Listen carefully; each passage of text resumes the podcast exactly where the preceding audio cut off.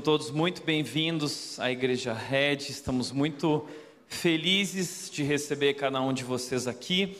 E hoje nós estamos encerrando a, a nossa série de mensagens do mês de janeiro, a, a nossa série de mensagens desse início de ano. Deus tem falado tanto conosco através dessa série, porque essa é uma série de preparação. Preparação para talvez um dos anos que será uma, o, o mais desafiador da nossa história. E diante dessa realidade, diante de tantas incertezas que temos pela frente, um ano que começou com novas variantes, um ano que começou com desastres climáticos, com instabilidade por todos os lados, conflitos políticos, polarizações e conflitos pela frente. Diante de tantas incertezas, nós estamos buscando um direcionamento. E através dessa série temos sugerido uma postura, uma atitude uh, diante desses desafios. Por isso, a nossa, a nossa primeira resolução, nós falamos sobre olhar para cima. Nesse cenário de tantas incertezas, nós precisamos olhar para cima e lembrar da única certeza que temos que nutre nosso coração com esperança. Deus é bom e o seu amor dura para sempre. O mesmo Deus que nos conduziu até aqui é o Deus que continuará nos levando e conduzindo além daqui. Deus continua sendo Deus, não importa o que aconteça. Além disso, nós falamos sobre o desafio de focar no essencial. No meio de tantas demandas, no meio de tantas atividades, no meio de tanta intensidade, nós precisamos aprender a ordenar e moldar nossas vidas em torno daquilo que é mais importante. Falamos sobre priorizar e colocar o nosso relacionamento com Jesus em primeiro lugar. Nós também falamos sobre planejar com humildade. Nós falamos sobre viver com sabedoria. E hoje eu gostaria de continuar o texto bíblico que nós começamos na semana passada, em Efésios capítulo 5, 15. E hoje eu gostaria, no versículo 21, falar sobre amar como Jesus. Nós vamos encerrar a nossa série falando sobre amor. Mas não qualquer amor. Um amor diferente. Na verdade, o verdadeiro amor. Amor que o mundo não conhece. O amor que o mundo vive, o amor que o mundo experimenta, é um amor que é líquido, é um amor que é superficial, é um pseudo amor, é um amor enganoso. E hoje eu quero apresentar a verdadeira definição de amor. E como nós somos convidados, como nós somos confrontados, como nós somos desafiados a amar um ao outro com o mesmo amor com que Cristo nos amou. Nós vamos continuar falando em Efésios capítulo 5, após Paulo falar sobre como viver com sabedoria no meio de momentos e dias difíceis. Paulo fala que nós precisamos ser cheios do Espírito. É interessante que Paulo termina a, a sua carta nos seus momentos uh, ali finais, ele vai falar sobre algo muito importante, ele vai falar sobre família. Portanto, a nossa resolução de hoje, eu gostaria de aplicar o tema amor dentro dessa esfera familiar. É claro, talvez você não é casado ainda, talvez você é divorciado, talvez você é viúvo é uma viúva, mas o que nós vamos aprender aqui, esses princípios se aplicam a todas as nossas relações, em qualquer dimensão. O amor de Cristo se aplica à dimensão conjugal, se aplica à, à, à dimensão é, familiar, se aplica à dimensão da paternidade, se aplica à dimensão da nossa relação com o trabalho. Quando Cristo ele entra na nossa vida, ele atravessa e transforma as nossas relações. Então hoje, já que Paulo falou sobre família, Paulo, a, a, carta de Éfeso foi uma carta importante, uma carta circular enviada a tantas igrejas. Eu acho interessante que Paulo precisava ser muito uh, uh, proveitoso no tempo que ele tinha, nas palavras que ele tinha disponíveis, e ele decidiu dedicar uma boa parte da sua carta falando sobre família. Por quê? Porque família é algo muito importante. Família é um projeto de Deus. Família é uma instituição criada por Deus. Mas a família, em nosso tempo, em nosso mundo, está sob ataque. Nós estamos sendo bombardeados pela nossa cultura. Nós estamos vivendo desafios como a inversão de papéis. Hoje o mundo está transformando o papel do homem, da mulher, dos filhos, dos pais. Nós não sabemos mais o que significa ser pai, o que significa ser homem, qual o papel da mulher, qual a função de cada um. Parece que hoje homem e mulheres foram colocados um contra o outro num clima de competição, de guerra, a famosa guerra entre os sexos. Além de tudo isso, nós estamos hoje diante das ideologias de gênero. Recentemente, a Suprema Corte do Canadá condenou um pai que continuou chamando a sua filha de filha, mas ela tinha decidido se tornar um homem, um menino, então ele foi preso, porque ele continuava chamando a sua filha de ela. Então nós estamos passando por tempos difíceis. A família está em xeque. Além disso, estamos vendo hoje uma, uma desconstrução da figura masculina. Existe ah, filmes, existem desenhos que estão sendo projetados intencionalmente para desconstruir a figura masculina. E é claro, durante muitos anos, o homem e a mulher, ah, o homem agiu de forma abusiva controladora e dominadora com a mulher, e isso é errado, isso é fruto do pecado. Mas agora parece que durante muitos anos e muitos séculos a sociedade apresentava a mulher como o problema, e isso é totalmente errado, é um desvio do plano de Deus. Mas hoje os homens estão sendo apresentados como o grande problema da sociedade. E nós hoje não temos mais referências de masculinidade, não sabemos mais o que significa ser homem de verdade. Além disso, nós estamos diante da banalização do casamento e do divórcio. O número de divórcios está explodindo. Durante a pandemia, o número de divórcios aumentou significativamente, extraordinariamente. E hoje, se casar não significa mais nada, bem como se divorciar também não. Estamos vendo uma cultura que prega autonomia e apresenta o egoísmo como uma virtude, dizendo que nós devemos buscar a nossa realização pessoal. Então, em nome da nossa realização pessoal, nossas relações se tornaram descartáveis. Porque se você não me faz feliz, eu não preciso passar por isso, eu quero ser feliz, eu sou mais eu.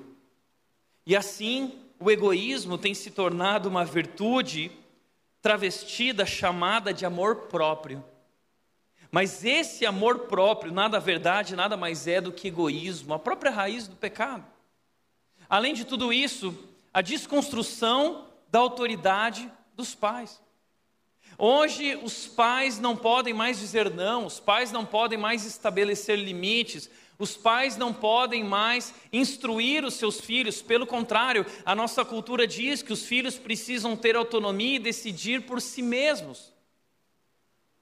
E pasme, algum tempo atrás, alguns anos atrás, a minha esposa é fotógrafa, a Nath, e um casal de clientes estava preenchendo, assinando o contrato, e eles viram uma cláusula lá, havia uma cláusula no contrato dizendo que eles permitiam que as fotos fossem postadas.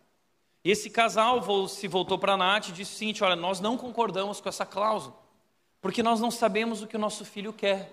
Ele é muito bebê ainda, ele era um bebê newborn, né? tinha ali 10 dias de vida. E os pais estavam preocupados porque não queriam postar as fotos, porque não sabiam se o filho ia gostar daquilo. Então eles iam esperar o filho crescer para ele decidir se as fotos seriam postadas. Esse é um mundo que nós estamos vivendo. A família está ameaçada de extinção. Estamos vendo famílias hoje desestruturadas, mesas vazias, relacionamentos superficiais e frágeis. E o mundo nos apresenta hoje um amor que é um amor utilitarista, um amor que é líquido. E isso tem destruído, tem colocado em jogo todas as nossas relações. Mas esse não é um ataque apenas cultural. Sem dúvida, esse é um ataque espiritual. Eu acho interessante que Paulo, depois de encerrar sua carta falando sobre família, ele termina falando sobre isso. Sobre esses ataques espirituais, ele diz: uma palavra final, sejam fortes no Senhor e em seu grande poder, vistam toda a armadura de Deus para que possam permanecer firmes contra as estratégias do diabo. O diabo ele tem estratégias e a palavra significa estratégia significa literalmente ciladas. Nós estamos vivendo hoje dias maus. Como diz 1 de João 5,19, o mundo jaz no maligno, o mundo está sob o controle do maligno. E adivinhe onde ele decidiu agir? Ele decidiu agir ali no lugar mais importante através do qual ele poderia destruir todo o restante. Rui Barbosa diz que a família é a célula máter da sociedade. Então, de forma astuta, ele decidiu agir na família. E veja que esse é o movimento dele desde o passado na criação. Quando Deus criou Adão e Eva, lá estava ele intervindo e colocando o homem e a mulher contra Deus e um contra o outro. E logo depois, aquele casal que se apaixonou, que se encontrou, porque quando Adão estava sozinho, ele fez a mulher uma companheira, e então Deus trouxe a mulher para o homem, para Adão, e Adão virou e disse: Uau! Hã? E ele soltou o primeiro chaveco da história, ele disse: Osso dos meus ossos e carne da minha carne. Esse era o chaveco do momento. Osso dos meus ossos e carne da minha casa, tipo um olá em casa. Né? E eles se apaixonaram. Mas esse casal apaixonado, pouco tempo depois, estava frustrado, estava decepcionado, porque depois do que aconteceu ali naquele momento na criação, a desobediência, depois que eles comeram o fruto, Adão coloca a culpa nela e ele diz: A culpa é da mulher que tu me destes. E ali começa esse conflito, ali começa essa guerra entre os sexos, o homem dizendo que o problema é a mulher e a mulher dizendo que o problema é o homem. Então, o que destruiu a harmonia da família e do casamento foi o pecado. Numa ação maligna, querendo destruir aquilo que era mais importante. Os filhos desse casal, Caim e Abel, Caim matou Abel. Então o diabo ele sempre age na família. E é por isso que nós precisamos falar sobre esse tema família. Porque eu acredito que uma sociedade forte é feita de famílias fortes. Uma igreja forte é feita de famílias fortes. E hoje nós vamos falar sobre família porque o nosso desejo é buscar famílias realmente transformadas. E Paulo vai falar em Efésios 5 sobre famílias transformadas, famílias de acordo com o plano e o sonho de Deus. Veja o que ele diz, Efésios capítulo 5, versículo 21, 6 a 4, ele diz o seguinte: Sujeitem-se uns aos outros por temor a Cristo. Esposas, sujeite-se cada uma a seu marido como ao Senhor, pois o marido é o cabeça da esposa, como Cristo é o cabeça da igreja. Ele é o salvador de seu corpo, a igreja. Assim como a igreja se sujeita a Cristo, também vocês, esposas, devem se sujeitar em tudo a seu marido. Maridos, ame cada um a sua esposa, como Cristo amou a igreja. Ele entregou a vida por ela a fim de torná-la santa, purificando-a ao lavá-la com água por meio da palavra. Assim o fez para apresentá-la a si mesmo como igreja gloriosa, sem mancha, ruga ou qualquer outro defeito, mas santa e sem culpa. Da mesma forma, os maridos devem amar cada um a sua esposa como amam o próprio corpo, pois o homem que ama sua esposa, na verdade, ama a si mesmo. Ninguém odeia o próprio corpo, mas o alimenta e cuida dele, como Cristo cuida da igreja.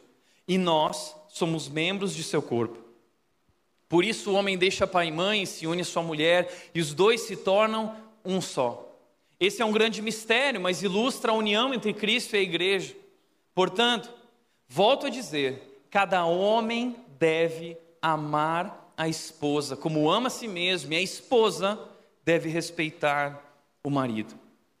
Filhos, Obedeçam a seus pais no Senhor, porque isso é o certo a fazer. Honre seu pai e sua mãe. Esse é o primeiro mandamento com promessa. Se honrar pai e mãe, tudo lhe irá bem e terá vida longa na terra. Pais, não tratem seus filhos de modo a irritá-los. Antes, eduquem-nos com a disciplina e a instrução que vem do Senhor. Puxa, que texto difícil. Especialmente para os dias, para o momento que nós estamos vivendo em nossa cultura contemporânea. Esse texto é um texto que seria definido como politicamente incorreto. Ele traz princípios e verdades que o mundo não aceita. Mas hoje eu quero falar sobre isso com a coragem e a autoridade bíblica, porque, como igreja, nós não queremos ser politicamente corretos, nós queremos ser biblicamente precisos. E falando de biblicamente preciso, eu quero mostrar o que Paulo está dizendo, o que Deus está querendo nos ensinar através desse texto, através ah, dessa apresentação do plano de Deus para a família e o que significa sermos famílias de acordo com o padrão e o sonho de Deus. Eu quero falar hoje sobre quatro verdades das famílias transformadas. O que nós vimos aqui é uma família transformada, uma família de acordo com o plano de Deus, a família ideal de acordo com o plano de Deus. E Deus nos convida a buscar esse ideal essa é uma família transformada pelo Espírito. Como, como isso acontece? Em primeiro lugar, primeira verdade, famílias transformadas são moldadas pelo amor de Jesus. Famílias transformadas são moldadas pelo amor de Jesus. O texto diz, versículo 21, sujeitem-se uns aos outros por temor a Cristo. É por temor a Cristo. O que, o que significa essa palavra temor? Porque essa é uma palavra que nos assusta. Porque temor na nossa mente remete a medo. Mas a palavra temor na sabedoria bíblica significa moldar a nossa vida em torno de algo. Temer ao Senhor ou temer a Cristo significa moldar a nossa vida em torno de Jesus Cristo. E mais do que isso, a palavra temor aqui significa espanto. Essa é a ideia. E o que Paulo fez na carta de Efésios foi causar espanto ao apresentar quem Jesus Cristo é, a grandeza de Deus e a grandeza do seu amor. No capítulo 2, no versículo 4, ele disse: Todavia, o Deus que é rico em misericórdia, pelo grande amor com que nos amou, deu-nos vida juntamente com Cristo. No capítulo 3, no versículo 18, ele vai dizer: Olha, minha oração por vocês é que vocês possam compreender a altura, a largura, a profundidade, o comprimento do amor de Deus. Então, o amor de Deus, ele é tão grande. A Bíblia diz em João 3,16: Porque Deus amou tanto, tanto. Paulo disse em 2 Coríntios 5,14: Ele disse: Pois o amor de Cristo, ele nos constrange o amor de Cristo, ele causa espanto pelo fato de Deus ter enviado seu filho para morrer naquela cruz no nosso lugar. Somos pecadores, não merecíamos. Então esse é um amor que causa espanto, mas ele também causa impacto. E ao causar impacto, é um amor que nos transforma de dentro para fora. É um amor que satisfaz, é um amor que transborda, é um amor que inunda a nossa vida e é um amor que alcança todos aqueles que estão ao nosso redor também. É sobre isso que o texto está falando. Que famílias transformadas são famílias impactadas pelo amor de Jesus.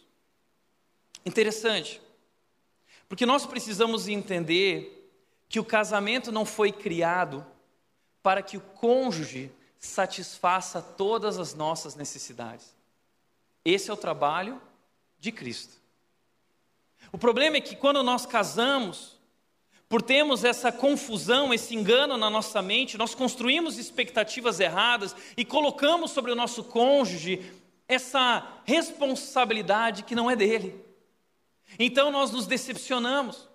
Então nós nos frustramos, então nós culpamos um ao outro, como Adão fez, dizendo: a culpa é sua, a culpa é dela, a culpa é dele. E nós vivemos então essa relação conflituosa, essa relação difícil, porque não entendemos o propósito, o significado do casamento. Aliás, o casamento não foi criado para resolver os problemas do teu coração. O teu coração precisa de Cristo. O teu coração precisa conhecer o amor de Jesus Cristo. O problema é que nós nos casamos nesse anseio de satisfazer a nossa sede de amor incondicional, porque nós, como seres humanos, precisamos ser amados. E nós buscamos esse amor na nossa relação com os nossos pais quando nós nascemos. O problema é que vivemos no meio de famílias desestruturadas. Nossos pais se separaram, ah, nossos pais eles estavam ausentes, os nossos pais não supriram nossas necessidades, não estiveram ali, então nós nos frustramos nessa relação e buscamos em outra relação o amor incondicional nas nossas amizades durante a adolescência. E ali então nós queremos pertencer, nós queremos fazer parte do grupo e abrimos mão de muitos dos nossos princípios para nos tornar parecidos com ele, com ela. Mas um dia aquela amiga pisa na bola, um dia aquele amigo dá a mancada e nós nos frustramos novamente. E novamente projetamos a, essa busca, esse anseio, essa satisfação agora então num relacionamento de namoro, numa namorada, no casamento, no cônjuge. Quando eu me casar, eu vou ser feliz. E aí nós casamos. E é interessante que o casamento, ele não cria problemas. O casamento, ele revela problemas, ele intensifica problemas. Então surgem os problemas, surgem os conflitos, e aí vem aquela ideia: não, quando então, ah, se o meu cônjuge não foi capaz de me suprir, então um filho será, uma filha será. E aí surge o filho, surge a filha, e eu costumo dizer o seguinte: eu sempre digo que o cônjuge é como uma lixa espiritual, uma lixa divina de Deus que Deus usa para trabalhar a nossa vida. Se a esposa, o cônjuge e o marido são lixo, então os filhos são navalhas espirituais, ok? Porque os filhos vêm e realmente aí é sangue para todo lado, porque filhos demandam sacrifício da nossa parte. E o amor incondicional que nós buscamos na relação com os filhos, na verdade, é um amor que agora nós precisamos doar, incansavelmente doar e se dedicar a eles. E é aí que nós vemos casais desesperados. E qual o problema? O problema é que buscaram a sua satisfação na fonte errada. O casamento não foi criado para resolver os problemas do teu coração. O teu coração precisa de Cristo.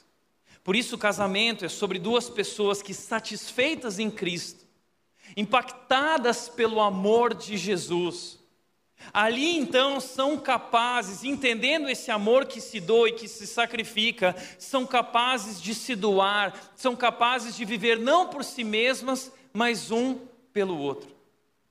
É sobre isso.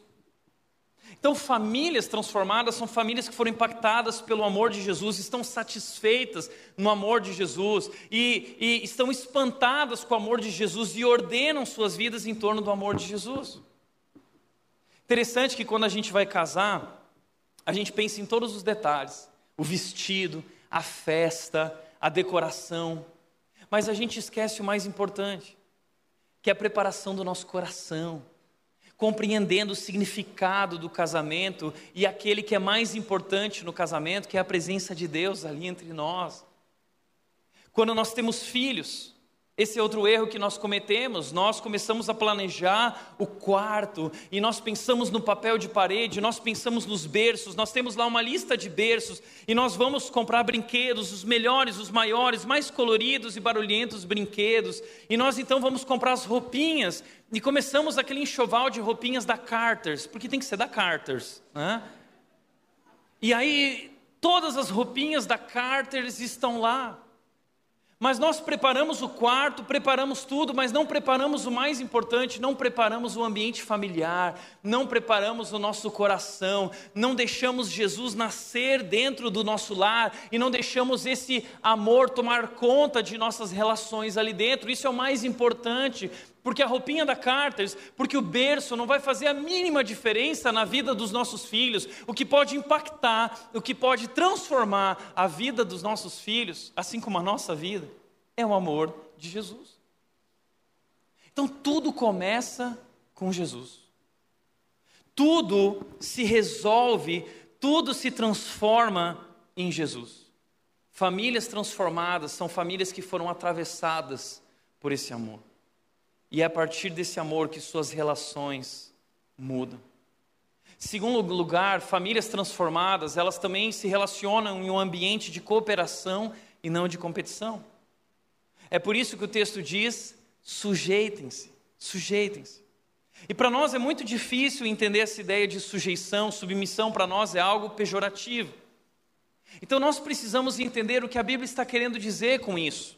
A palavra aqui, sujeitem-se, é uma palavra de uso militar, que no seu uso militar significa estar debaixo de alguém, submeter-se a alguém. Mas quando ela não é usada numa conotação militar, essa palavra significa cooperar, levar as cargas de alguém. Então, quando Paulo está falando, sujeitem-se por temor a Cristo, porque vocês estão espantados pelo amor de Cristo, porque vocês compreenderam o amor de Cristo, porque agora vocês querem obedecer e viver o compromisso do amor de Cristo, então agora levem as cargas uns dos outros, assim como Cristo levou a carga de vocês. Não foi isso que Jesus Cristo fez? Ele levou a nossa carga, ele levou sobre si os nossos pecados e foi esmagado e atravessado. Cristo é aquele que se sujeitou a nós, Cristo é aquele que deu a sua vida por nós. Filipenses capítulo 2, o versículo 6 diz o seguinte: é, que Jesus Cristo não considerou que o fato de ser igual a Deus era algo a que devia se apegar, mas esvaziou-se, assumindo a forma de servo e se humilhando e sendo obediente até a morte morte de cruz. Entenda isso. O Deus do universo entra na história e se esvazia e se coloca abaixo de nós e é pisado por nós. E ainda diz: Pai, perdoa eles porque não sabem o que fazem. Esse é o amor de Cristo. E é esse amor, e é por temor e por espanto a esse amor, que eu sou convidado agora a viver a mesma atitude de Cristo. Paulo diz em Filipenses 2,5: seja a atitude de vocês a mesma de Cristo Jesus. Ele diz no versículo 4 o seguinte: ele diz: Nada façam por ambição egoísta, mas em tudo considerem os outros superiores a si mesmo. Então a Bíblia, ela inverte as nossas relações. A Bíblia coloca o universo de cabeça para baixo. O amor de Jesus coloca a nossa vida do avesso e nos move nessa direção do serviço, de cooperar, de ajudar, de amar e servir. É por isso que a ideia desse texto com a palavra sujeição é a ideia de colunas de sustentação. A esposa, o marido, os filhos são colunas de sustentação um para o outro. E assim como uma casa, ela tem colunas planejadas devidamente no seu lugar para dar sustentação adequada para aquela casa. Assim também a família, ela tem colunas de sustentação que Deus colocou no seu exato lugar, devido lugar, a função, o papel de cada um como coluna de sustentação. Paulo vai dizer o seguinte: o papel da esposa como coluna de sustentação é apoiar e inspirar o seu marido. Dr. Russell Shedd, ele diz que a palavra sujeição aqui significa isso. A palavra sujeição aqui é a palavra apoiar, honrar, encorajar, inspirar. Porque homem e mulher trabalham juntos, lado a lado. Homem e mulher foram criados por Deus com a mesma essência, com a mesma dignidade, com o mesmo valor, mas foram criados essencialmente iguais, mas funcionalmente diferentes. E homem e mulher devem trabalhar juntos, e a mulher, ela tem um poder que é sobrenatural. As mulheres têm um grande poder de influenciar a vida dos seus maridos. Ela tem, elas têm um grande poder de inspirar ou até destruir a vida dos seus maridos. É por isso que Provérbios, o sábio diz em Provérbios que a mulher sábia edifica a sua casa. Mas ele diz também que a mulher que é insensata, ela destrói a sua casa. O autor de Provérbios diz que existem dois tipos de mulheres: a mulher que é coroa do marido e a mulher que é câncer nos ossos. E ele define dizendo que a mulher que é câncer nos ossos é a mulher que é amargurada, que é briguenta. Provérbios 21, 19 o sábio diz o seguinte: é melhor morar no deserto que morar na casa de uma mulher briguenta e amargurada. Então as mulheres, elas têm um grande poder. E esse poder pode ser para construir, ou esse poder pode ser para destruir. E Paulo está chamando as mulheres para fazerem a sua parte, colaborando, cooperando, apoiando. Mas Paulo também não diz somente isso, ele diz: maridos, o papel de vocês é amar e liderar as suas famílias, amar suas esposas e liderar as suas famílias. Isso nos incomoda, não é? Porque, como certa vez eu vi um padre dizendo no casamento, esse negócio de cabeça caiu por terra. E foi tão triste que eu ouvi o padre dizendo isso, porque esse padre não entendeu nada. O nosso problema é que quando nós falamos sobre liderança, sobre autoridade, sobre governo, nós temos referências erradas, nós temos referências ruins, nós vemos governos e autoridades corruptos que não são dignos de respeito. Temos aqui na América Latina, na América do Sul, uma influência marxista que nos vende a ideia de que todo tipo de autoridade e governo é ruim. Mas na verdade, Governo, autoridade, liderança é algo que foi instituído por Deus, mas não funciona de acordo com os padrões humanos. A liderança de Jesus é uma liderança diferente. Veja que Jesus Cristo nos ensinou isso sobre o seu reino, a hierarquia dentro do reino de Deus ela é invertida. Veja só o que Jesus Cristo disse em Mateus 23, 11: ele disse: O maior entre vocês deverá ser servo. Então, no reino de Deus, na sabedoria bíblica, liderança é serviço. O maior, o que tem mais autoridade, ele deve ser o menor. Ele vai servir todo mundo. E não foi isso que Jesus fez? Jesus Cristo chegou para os discípulos dele e disse o seguinte: Foi-me dada toda a autoridade no céu e na terra. Ou seja, Jesus está dizendo para os discípulos: Eu sou o maior de toda a terra. E logo depois, no versículo seguinte, diz que ele dobrou os joelhos e começou a lavar os pés dos discípulos. Ele lavou os pés dos discípulos e depois ele disse: Agora vão e façam o mesmo. Por isso, quando a Bíblia fala sobre o cabeça, que é Cristo que amou a igreja, e o marido que agora é o cabeça, que precisa amar a sua esposa e liderar a sua família, sabe o que a Bíblia está dizendo? Que o cabeça é o primeiro a morrer, o cabeça é o primeiro a ceder, o cabeça é o primeiro a abrir mão, o cabeça é o primeiro a servir, o cabeça é o primeiro a morrer por amor. Não foi isso que Cristo fez? Como Cristo amou a igreja? Ele amou a igreja dando a vida por ela. E essa é a liderança que o homem é chamado a viver. Sabe por quê? Porque liderança não é o direito de comandar e controlar, é a responsabilidade de amar como Cristo nos amou, se entregando, se doando.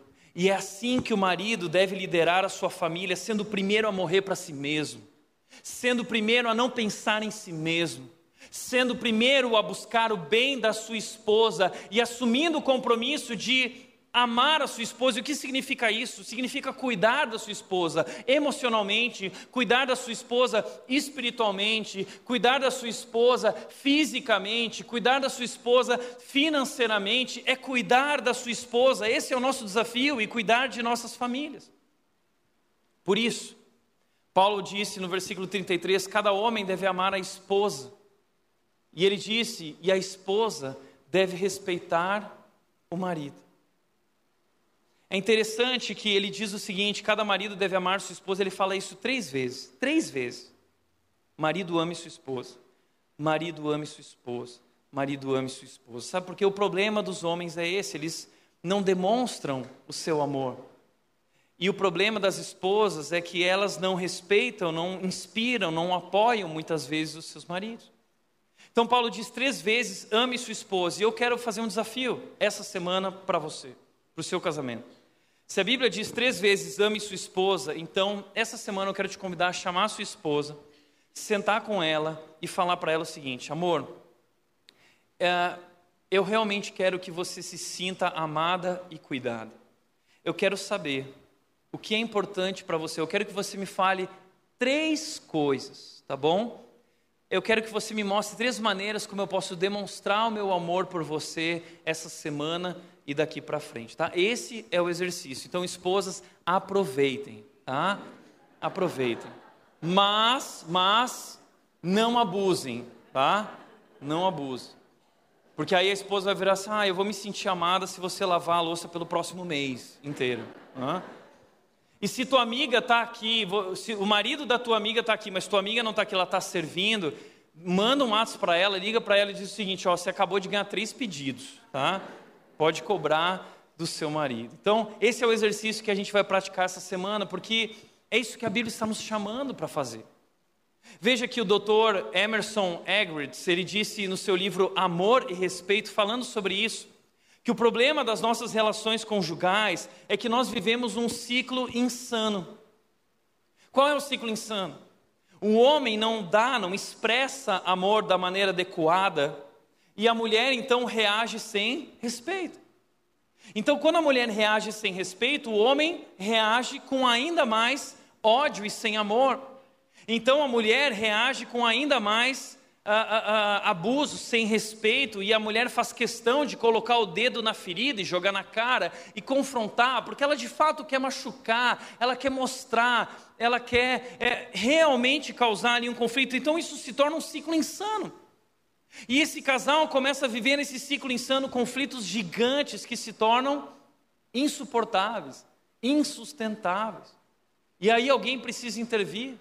De maneira triste, muitas vezes isso acontece. E o que a Bíblia está nos chamando e dizendo é o seguinte: alguém precisa quebrar o ciclo, alguém precisa se sujeitar, alguém precisa colaborar, cooperar, alguém precisa quebrar o ciclo e amar como Cristo amou.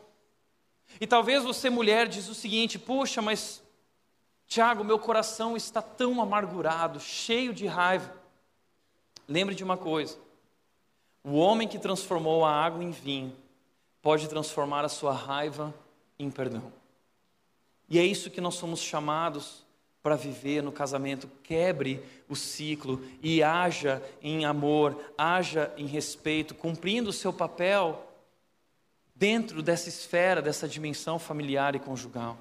John Stott diz: porque foram criados por Deus com dignidade idêntica, homens e mulheres devem se respeitar, amar, servir e não desprezarem-se mutuamente, porque foram criados como seres complementares, devem reconhecer suas diferenças e não tentar eliminá-las ou usurpá-las um do outro. Precisamos entender isso. Deus criou homem e mulher diferentes. Mas exatamente por isso que nós funcionamos de maneira complementar. O casamento tem um propósito de complementaridade. Nós precisamos aprender a respeitar essas diferenças e nos unir. Por isso também ele continua dizendo: Filho, pais, vocês precisam educar e corrigir os seus filhos de acordo com a instrução do Senhor. Filhos, vocês devem obedecer e honrar os seus pais. Essas são as colunas de sustentação de uma família de acordo com o plano de Deus. Mostrando isso através de uma imagem, o que Paulo está dizendo é que Cristo é, na verdade, o cabeça da família e homem e mulher se sujeitam a Cristo. E compreendendo cada um sua parte, o homem ah, igual à mulher, mas eles trabalham em conjunto. O homem, na sua liderança espiritual, de entregar a vida por sua família, de morrer por sua família e cuidar da sua esposa e dos seus filhos, e a esposa como uma auxiliadora que o ajuda nessa tarefa tão árdua, tão difícil. Interessante quando a Bíblia apresenta a mulher, a Bíblia diz que a mulher é auxiliadora.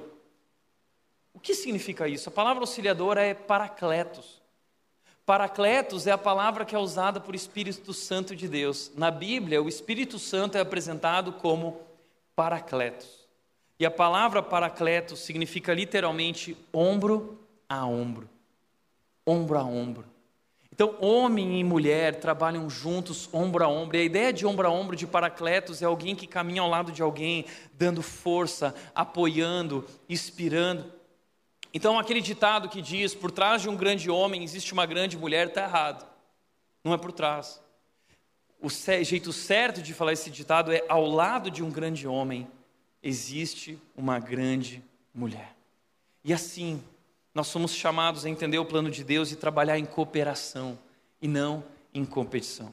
O problema é que o nosso mundo inverteu essa ordem de coluna de sustentação da família e hoje os filhos assumiram o lugar que deveria ser de Cristo e nossos lares estão centrados e ordenados em torno deles e nós nos submetemos então a eles e o homem que deveria se posicionar com amor, se entregando e morrendo, se tornou num homem egoísta, num homem omisso que na verdade é um banana e as mulheres, elas são essas guerreiras que muitas vezes estão cumprindo o papel que é dos homens, porque os homens não cumprem sua parte.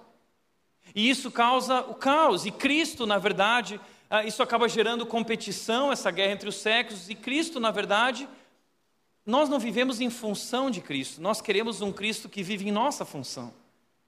Cristo é só aquele que nós recorremos quando nós precisamos de uma ajuda, mas Ele não é a razão, Ele não é o alicerce do nosso lar. O problema é que, como diz Salmo 127, se não for o Senhor o construtor da casa, em vão será trabalhar na sua construção. Tudo começa com Jesus. Cristo é o alicerce. Cristo é o Senhor, é o cabeça da família. Agora, como disse Ricardo Agreste, a atual geração de jovens pais é possivelmente a última geração que obedeceu aos seus pais e a primeira geração que obedecerá a seus filhos. Nós precisamos pensar nisso, refletir sobre isso e assumir uma postura com aquilo que a Bíblia nos apresenta. Terceiro lugar, famílias transformadas fundamentam-se no amor sacrificial e não em um sentimento superficial. O texto diz: Maridos, ame cada um sua esposa como Cristo amou a igreja, ele entregou a vida por ela. Nesse texto, Deus está definindo o que é amor, Paulo está definindo o que é amor. Amor é o que Cristo fez. Não existe maior amor do que esse, diz a Bíblia, do que dar a vida por outro. Isso é amor. O amor bíblico, o amor verdadeiro, ele é um compromisso sacrificial e não um sentimento superficial. O problema é que o nosso mundo hoje tem supervalorizado sentimentos e tem baseado essa relação tão importante do casamento em sentimentos. Mas sentimentos são enganosos. Sentimentos são como uma montanha russa. Recentemente foi lançada uma série na Netflix chamada Casamento às Cegas. Estou vendo você se mexendo aí, virando para o lado, você assistiu, né? Assistiu. Mas eu também assisti, tá bom? Uh, e foi muito interessante esse experimento, porque eles colocaram ali homens e mulheres em salas separadas sem se ver. E esses homens e mulheres podiam conversar um com o outro sem se enxergar, sem ver sua aparência. E eles iam trocando de sala para ver com quem eles se identificavam. O desejo era encontrar a sua alma gêmea. E é interessante que lá tinha um casal, um casal bombástico do programa, o Chay e a Ana Prado. É, pastor contemporâneo, né? E o Chay, ele era árabe. E Ana Prado, aqui brasileira, gaúcho. E aí o Chay virou e falou para ela assim: Chay, eu estou apaixonado, eu preciso te contar um segredo. O segredo é que eu sou persa. Aí a, a, Ana Prado virou e disse o seguinte: Ah, eu não acredito, eu amo tapetes persas, né? Tem tudo para dar certo. Aí ele virou para ela e disse o seguinte: Mas Ana, eu, eu, eu gosto de cavalo. Ela disse: Eu não acredito, eu não acredito nisso. Eu também amo cavalo. Ele disse: Ana Prado, eu tenho uma geladeira na minha casa. Não acredito, eu também tenho, né? Tudo é tão perfeito, tudo é tão incrível. E eles viveram um amor maravilhoso, intenso, que durou Três semanas. Depois disso, eles se tornaram inimigos e o caso deles foi parar em tribunal de justiça porque não suportavam mais ouvir a voz um do outro. Então nós estamos vendo um mundo que banalizou essa relação. Um mundo que diz que nós precisamos sentir, mas entenda, sentimento não sustenta o casamento, química não sustenta o casamento. Eu sempre brinco dizendo que o homem, quando vê a mulher e se apaixona, ele tem o bom. E o bom na versão feminina é o plim. né? Plim, eu vi ele, maravilhoso, mas o Plim não sustenta o casamento, o Boom não sustenta o casamento, química não sustenta o casamento, o que sustenta o casamento é um compromisso, é uma aliança, é uma atitude. Eu vejo tantos casais que, que chegam para mim e, e eles estão apaixonados, Tiago, você faz nosso casamento, e, e, aí eu pergunto um pouco sobre a vida deles e como é a relação deles e o que eles pensam a respeito um do outro. E aí os casais viram e dizem: Não, Tiago, porque ela é maravilhosa, ela é incrível. Eu nunca vi uma mulher assim na minha vida, Tiago, estou completamente apaixonado. E aí eu pergunto para ele, para ela, e ela diz: Não, Tiago, ele é um homem incrível, ele é lindo. E eu olho para ele, ele é horrível, né? Então, o amor faz esse tipo de coisa, né? Só que é interessante. É interessante porque depois de muitos anos de casamento, mesmo o casal retorna. E aí sabe o que eu ouço? Ah, eu devia ter ouvido minha mãe, eu devia ter ouvido o pai, eu devia ter ouvido não sei quem, porque nós não temos nada a ver um com o outro. E aí a gente se engana achando que o problema é que nós escolhemos errado. Já parou para pensar nisso? Acho que eu escolhi errado. Se eu pudesse voltar atrás, eu escolheria diferente. Você está enganado. Não foi a tua escolha que estava errada, é o teu coração que está errado. Sabe por quê? Não existem pessoas certas uma para a outra. Não existe esse negócio de alma gêmea. A gente caiu nesse conto, nesse engano, porque nós crescemos assistindo os filmes da Disney que diziam eles se casaram e viveram felizes para sempre. Mas não é isso que é casamento. Não é assim que o casamento funciona. Entenda, uma coisa inevitável no casamento é nós nos frustrarmos com o nosso cônjuge. É inevitável. É como o lanche do McDonald's. Na foto você olha, ele é grande, maravilhoso, incrível. Mas a hora que você abre a caixinha, o lanche está todo destruído. Né? Não tem nada a ver com a foto. Assim é o casamento. E aí, quando alguém se casa, um amigo nosso, é que nem quando alguém entra na piscina, né? Todo mundo quer entrar na piscina, mas tem um corajoso que vai na frente. Ele entra na piscina, aí todo mundo pergunta para ele: e aí, a água tá boa ou tá gelada? Aí, esse amigo segurando os dentes lá, ele diz: tá boa, pode pular, né? Casamento é bom, é muito bom, entra, vem, vem, eu não quero sofrer sozinho, né? Casamento, de fato, ele é maravilhoso, mas ele é doloroso. Porque o casamento nos convida a morrer para si mesmo. O casamento é o laboratório de Deus para nós aprendermos a amar algo além de nós mesmos. O casamento é a sentença de morte para o egoísmo. É por isso que o casamento nos confronta o casamento cria esses conflitos, porque é através desses conflitos que Deus está nos moldando. É por isso que nós precisamos entender que o amor que sustenta o casamento é um amor sacrificial. Paulo, na carta de Éfeso, ele, ele está fazendo uma comparação. Ele está falando muito sobre amor. Por que ele está falando desse amor sacrificial? Sabe por quê?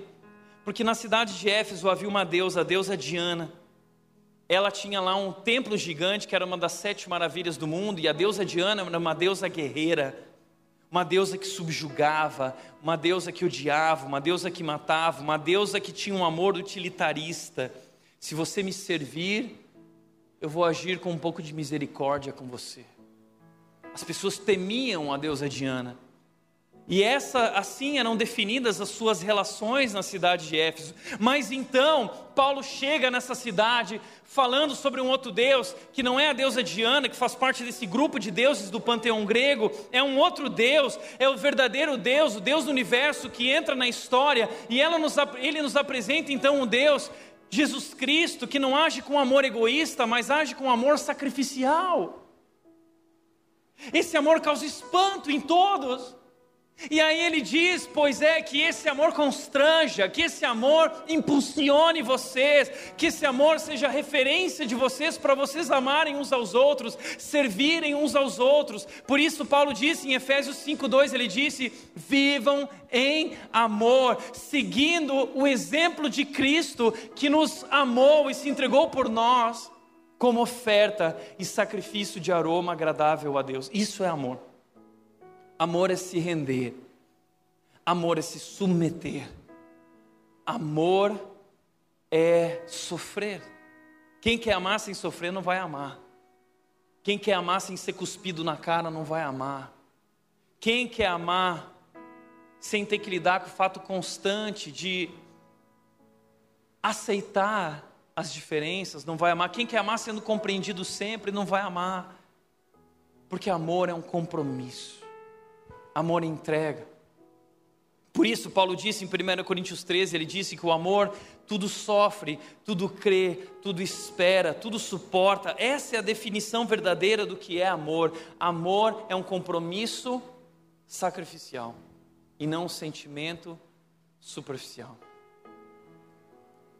Quarto e último lugar, famílias transformadas miram em crescimento espiritual e não em realização pessoal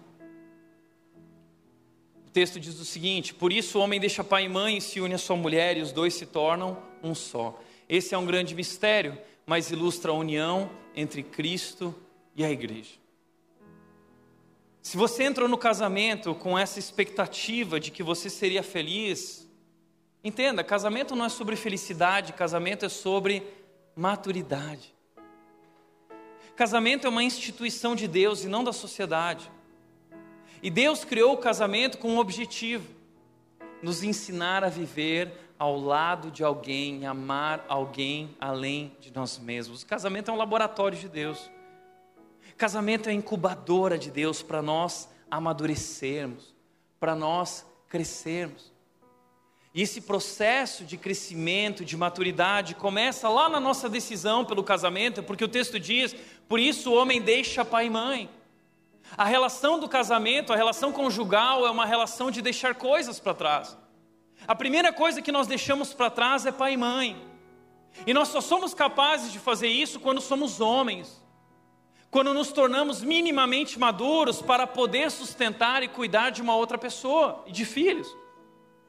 Por isso, o casamento significa maturidade espiritual, maturidade emocional, maturidade financeira. Não é estabilidade financeira, mas eu preciso ter maturidade financeira na maneira como eu levanto meu sustento e na maneira como eu organizo as minhas finanças, de maneira que eu possa prover segurança para minha esposa, para minha família.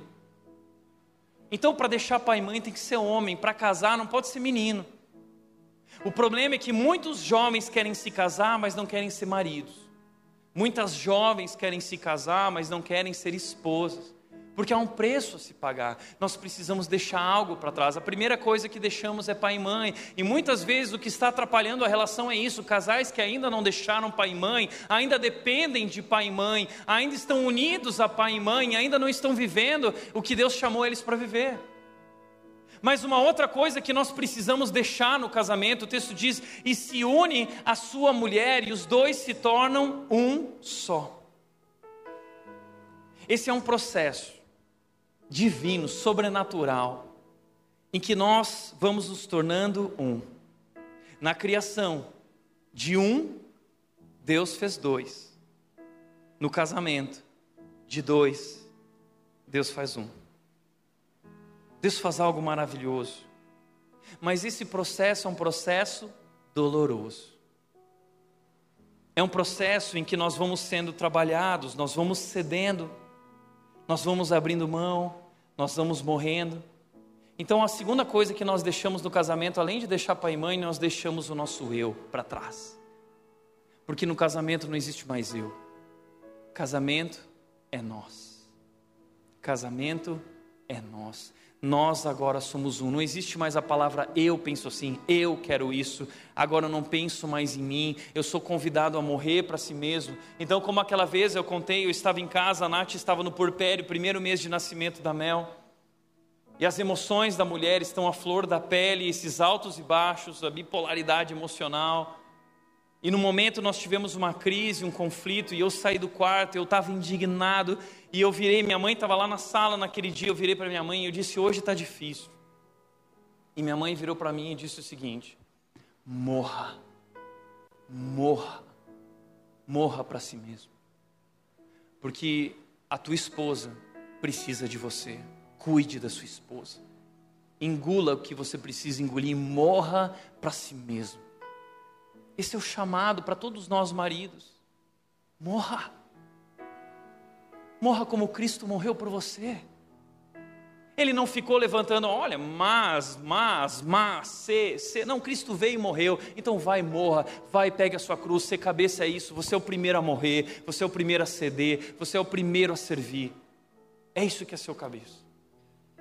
E essa é a relação. Eu vou deixando o meu eu para trás. O casamento é uma sentença de morte para o egoísmo. Eu deixo o meu eu para trás e nós nos unimos e nós nos tornamos um. Isso é algo maravilhoso. Hoje eu vejo essa relação tanto na nossa relação, eu e a Nath, eu já não sei mais o que é o que sou eu, o que é a Nath, e eu vejo muito de mim também na Nath, mas mais do que isso, eu vejo Cristo em nós.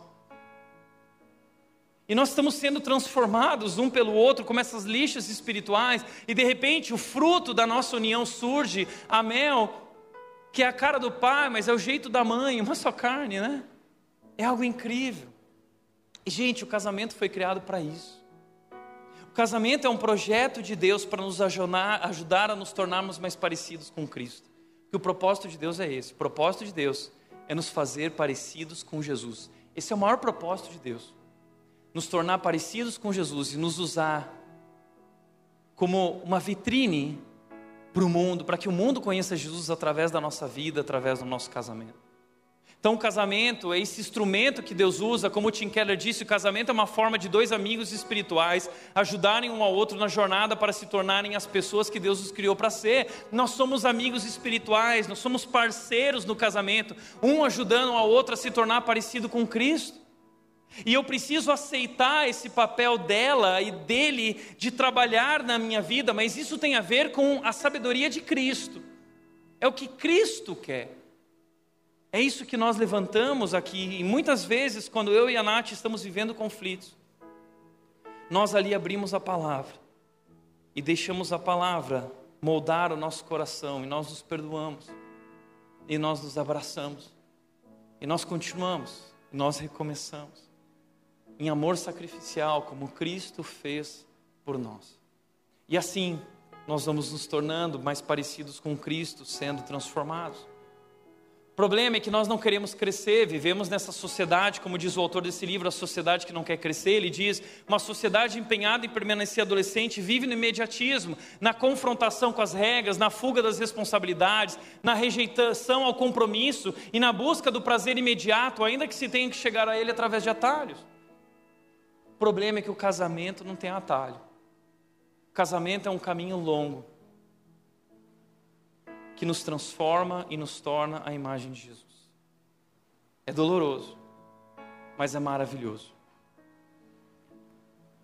Por isso também, olha que interessante, Paulo termina dizendo: o casamento é um grande mistério, essa união, na verdade, ilustra a união entre Cristo e a igreja.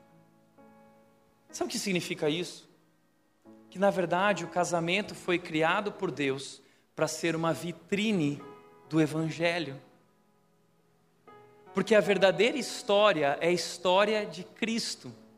Tudo é sobre Ele. E casamento também é sobre Ele. Certa vez eu estava celebrando o casamento, algum tempo atrás, de um casal de igreja. E eu comecei a reunião, o casal estava diante de mim. E eu assustei as pessoas dizendo o seguinte: Olha, o que nós estamos celebrando aqui hoje não tem nada a ver com vocês. Não tem nada a ver com esse casal. Casamento não é sobre eles. Nós não estamos celebrando hoje eles. O que nós estamos celebrando aqui é o que Cristo fez por nós. Casamento aponta para Cristo. O casamento ilustra a união entre Cristo e seu povo a Bíblia diz que a igreja é a noiva de Cristo, Cristo se entregou, Cristo amou, Cristo foi até o fim, se rendendo, se sacrificando por ela. Esse, essa é a vitrine do casamento. O casamento é a vitrine do Evangelho. E se você casou sem entender isso, talvez é por isso que vocês têm passado por tantas dificuldades. Seu casamento hoje é uma vitrine do Evangelho ou é uma vitrine da nossa cultura? Nós somos colocados dentro do casamento para uma missão. Como diz Josemar Bessa, Jesus nos impele a procurar alguém com quem possamos compartilhar uma missão e não apenas uma paixão emocional. Casamento é uma missão. A missão de dar a minha vida por você te ajudando no processo de transformação da sua vida para que você se torne a imagem de Jesus, mas mais do que isso, a maior missão do casamento é que eu e você juntos somos uma vitrine de Cristo. É isso. Essa é a missão. Por isso, para de pensar na sua realização pessoal. Casamento não é sobre a tua realização pessoal. Casamento não é sobre a tua felicidade. Casamento é sobre quem Cristo é. E hoje Cristo te chama no casamento a agir como ele agiu por você, se entregando.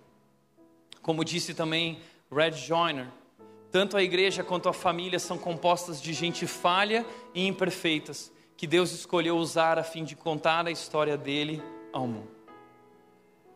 Deus decidiu contar a história dele ao mundo através de mim e você, nós, pessoas imperfeitas, através de nossas famílias, através de nossos casamentos. Deus está contando a história dele para o mundo.